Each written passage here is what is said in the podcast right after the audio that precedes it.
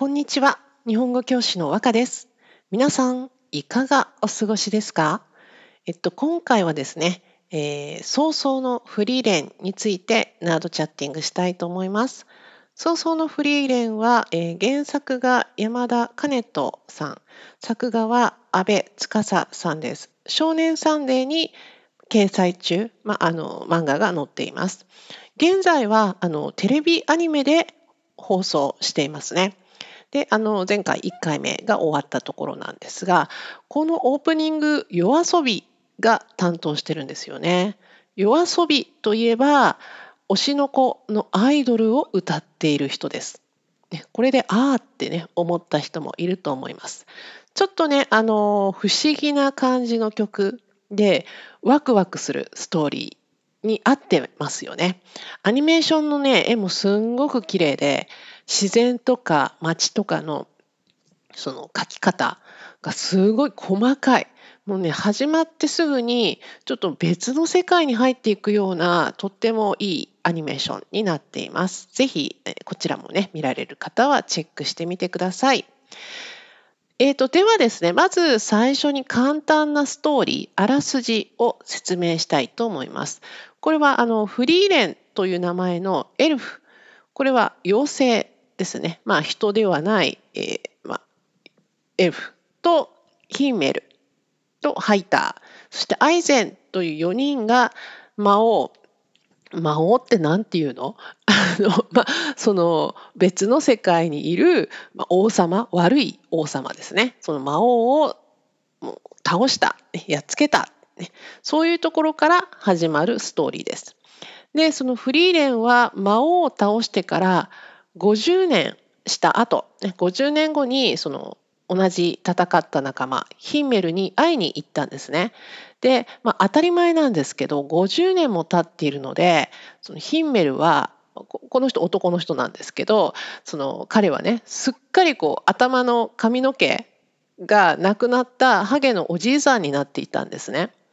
でもフリーレンはエルフね、妖精なので人間よりもずっとずっと長く生きられます。でそのフリーレンはまあ、そのヒンメルと、まあ、ハイターも普通の人なんですけど、まあ、ハイターとその昔の仲間アイゼンと久しぶりにその50年ぶりに会って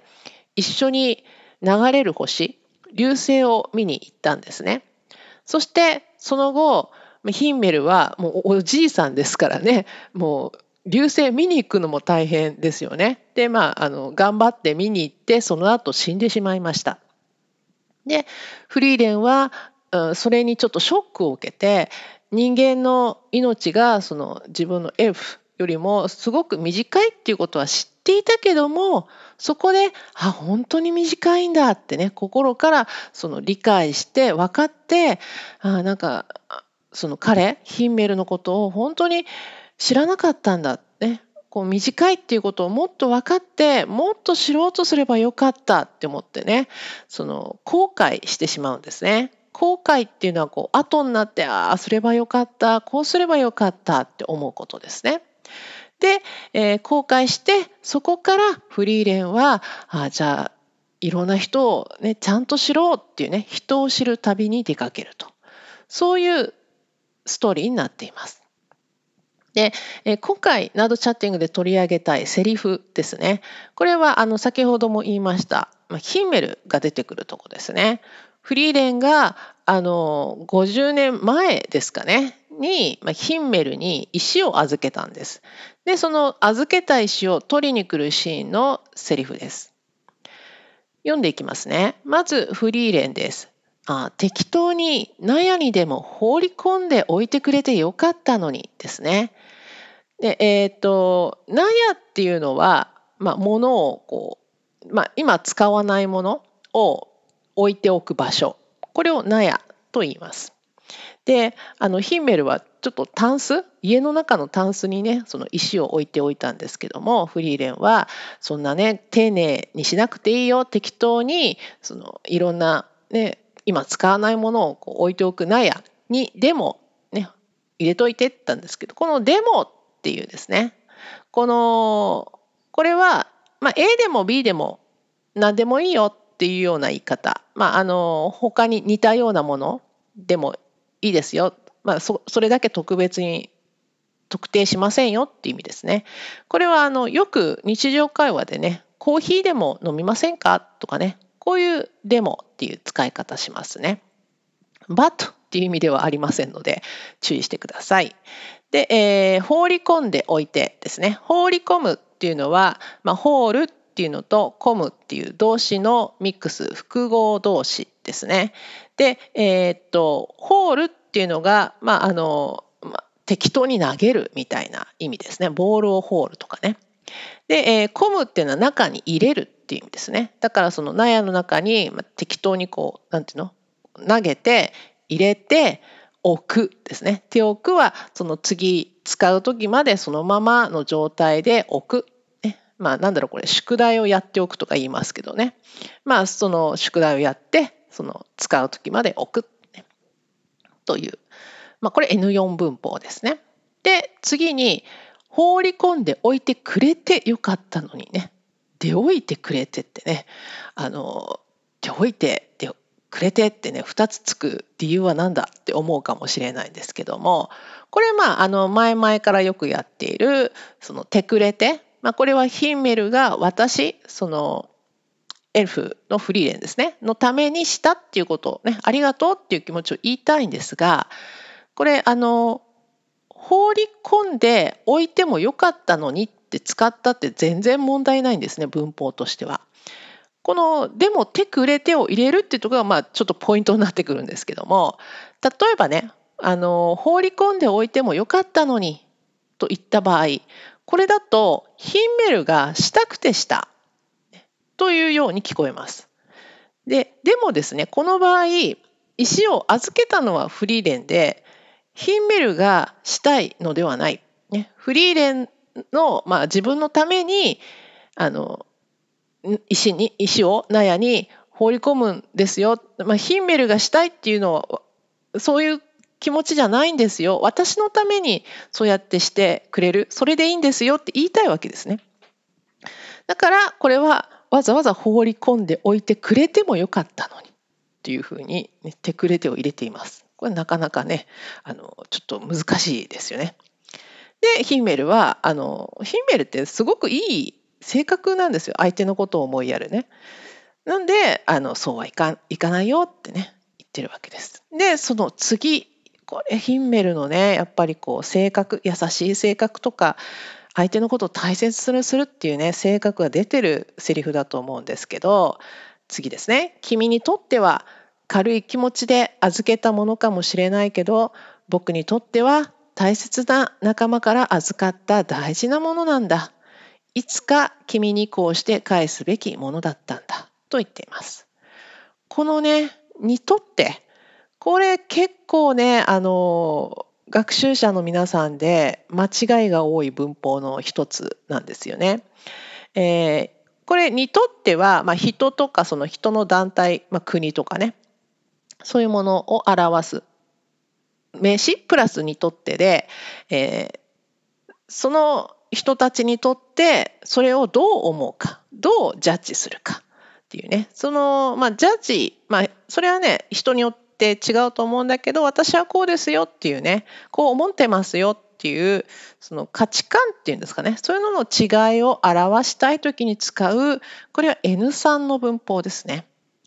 で、えー、ね、だからあの例えば日本語はあなたにとって簡単かもしれないけど私にとっては難しいのよとかね。もうこれ英語逆ですけどね。あなたにとって英語は簡単かもしれないけど日本人にとっての R と L の発音は難しいのよみたいなね。そんな感じで使いますがこれどういう語文あの間違いが多いかっていうとまあ、あの私にとって賛成です、ね、agree とかね。私にとって好きですとかね。そういうあの間違いがよくあるんですけどもこれ気持ちわかるんですがこれねあの賛成ですとか好きですっていうのはまあちょっとアティテュードっていうかまあ自分はどういうポジションかみたいな説明になってくるんですね。私はあのその賛成ですよとかね私は好きですよって言えるんですけどえー、っとジャッジっていうと私は石を大事だと思ってるとか、もうあと他に、まあ、大切ですとか、難しいですとかね、さっき言った優しいですとかね、そういうその自分はオブジェクトをどう思っているか、どうジャッジしているかっていうものなんですね。だから、私は大切ですとは言えないんですよね。私は好きですとかね、私は賛成ですは言えるんですけど。なこういうちょっと、ちょっと細かい違いなんですよね。だから、その、私は好きですって、オブジェクトをどう思っているかじゃないかってね、あの、言いたいところなんですけど、やっぱり、その、ジャッジじゃないんだと。ね。これは私のアティチュード、私のポジションを説明してるんだっていうことなんですね。好きです、嫌いですっていうのはね。なので、ここ注意してください。まあ、あの、好きです、嫌いですとか賛成ですは、にとって使わないんだなっていうふうにね、覚えておくといいと思います。で、とっては、わ、わって言ってるので、これは、君にとってはってね、こう、ちゃんとこう、コンペア、比較してる言い方ですね。で、次の、えー、いつか君にこうして返すべきものだったんだ。べきっていうのはね、まあ、しなければならないと意味は一緒ですけども、えっ、と、べきを使うと、まあ、これは私にとって普通ですよ。それは私にとってしなければいけないことですよっていうね。なければならないっていうのは私だけじゃなくて、まあ、パブリックでも、まあ、普通の状態でもみんなっていう意味になりますが、べきを使うと私がそれが普通だと思ってるっていう意味になりますね。えー、っと、まあどうですかね。例えば信号、信号は止まるべきだとは言えないですよね。これはみんな止まらなければいけないので、信号は止まらなければならない。ね、止まらなければいけないと言いますね。べきだったら、まあなんだろう、私だとしなければいけないだからあと例えばね、えー、10円借りたら10円は返すべきだよ。これでもなければならない。なのかな？分かんない。どうなの？あの例えばね安いお釣りだったらね他の飴とかねキャンディーとかで返す国もありますよね。ねだからまあここら辺はねみんなそれぞれ変わるっていう感じだったらべきを使ってもいいと思います。はい。えーと、そうだ、あ、まだありますね。で、フリーレンが、まあ、そんな大層なものじゃないんだけどな、そんな大事なものじゃないんだけどなって言ってますね。で、その次も面白かったんですけど、あの、フリーレンが、あの、その、その後ね、出かけるよって言って、で、えっ、ー、と、ヒーメルがね、すごいこう髪の毛をこう綺麗にしようとしてるんですね。で、フリーレン本当ねここフリーレンの性格出てると思うんですよ。ハゲなんだからこだわったって意味ないよって言うんですよね。これ本当失礼な言い方するんですけどフリーレン失礼だとは思ってない。あのものすごくこう思ったことこれは正しい正しいっていうかまあ本当にストレートに言う人なんですよね。別に悪悪い気持ちで言ってるわけじゃないんですけどこれこだわるっていう動詞ですね。こだわるっていうのはその細かい普通だったら気にしないような細かいところまで気にして、まあ、何か作ったりしたりするっていうのをこだわるって言います。まあ、例えばあのシェフがこだわって普通のあのスーパーで売ってるバターじゃなくてフランスからバターを買ってきたんだよみたいなねそういう時に使うんですけどもこれはだからあの髪の毛がねある人だったら髪の毛ねちょっとパーマにするとかねこう綺麗にねこうブローするとかねこだわるの分かるけどハゲ髪の毛あ、ね、上がないんだからそんなね気にしたって意味ないよって言ってるわけですね。そしたら次そのヒンメルが「ハゲなりのこだわりがあるの」ってねこうちょっと対抗してますね。この「なり」っていうの難しい文法ですよね。なりっていうの、ね、何々なりにとか何々なりのっていうね。これはその N1 文法なんですけども、まあ多分説明ではそれ相応のみたいなね、言い方で出てるかと思います。これまあ例えば新人なりに頑張っているとか、私なりに考えたとかね、子供なりにとかね、下手なりにとか、そういう言い方、まあその人を表す言葉につきますけども、これはそのまあ、自分のその立場はあのあまり高くない自分はその相手にとって他の人にとっては低いっていうことは分かっていると。それは分かっているんだけどそのポジションでできるまあ100%のことをやるんだって言いたい時に使います。だからこれあの自分がちょっとあまり良くないとか下手だって分かってるっていうことがあの条件になりますね。だからあの他の人は上手なの分かってるんだけど私ね好き下手だけど下手なりに一生懸命やってるんだよとかね大人の方があのうまく、ね、できるのは知ってるけど子供は子供なりにこのねあの手紙を一生懸命書いたから読んであげてとかねそういう言い方ですね。だからあのこれも 本当にヒメルね可愛い性格だなと思いますけど他のその髪の毛がある人はねそれはいろいろねアレンジしたりとかして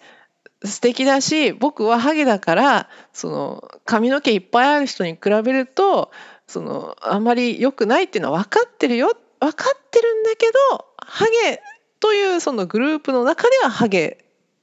のその100%ハゲなりのこだわりがあるんですって言いたいわけですね。ここちょっと面白いねこのヒンメルとねフリーレンのその性格が出てるようなセリフのやり取りだったと思います。はい。というわけで今回のナードチャッティングは早々のフリーレンでした。これねアニメあの始まったばかりですので是非ね見られる方はチェックしてみてください。さて、ここからはお知らせです。えー、和ランゲージラボラトリーでは、私、和歌がオンラインで日本語プライベートレッスンをしております。日本語の本を一緒に読みたいですとか、ニュースやアニメ、いろいろなテーマで話す練習がしたいなど、生徒一人一人のリクエストに沿ったコーチングスタイルでレッスンをしています。海外の方もウェルカムです。このポッドキャストの説明文のところにホームページの URL が載っていますので、詳しくはそちらをチェックしてください。では、今回も最後まで聞いてくださってありがとうございました。じゃあ、またね。バイバイ。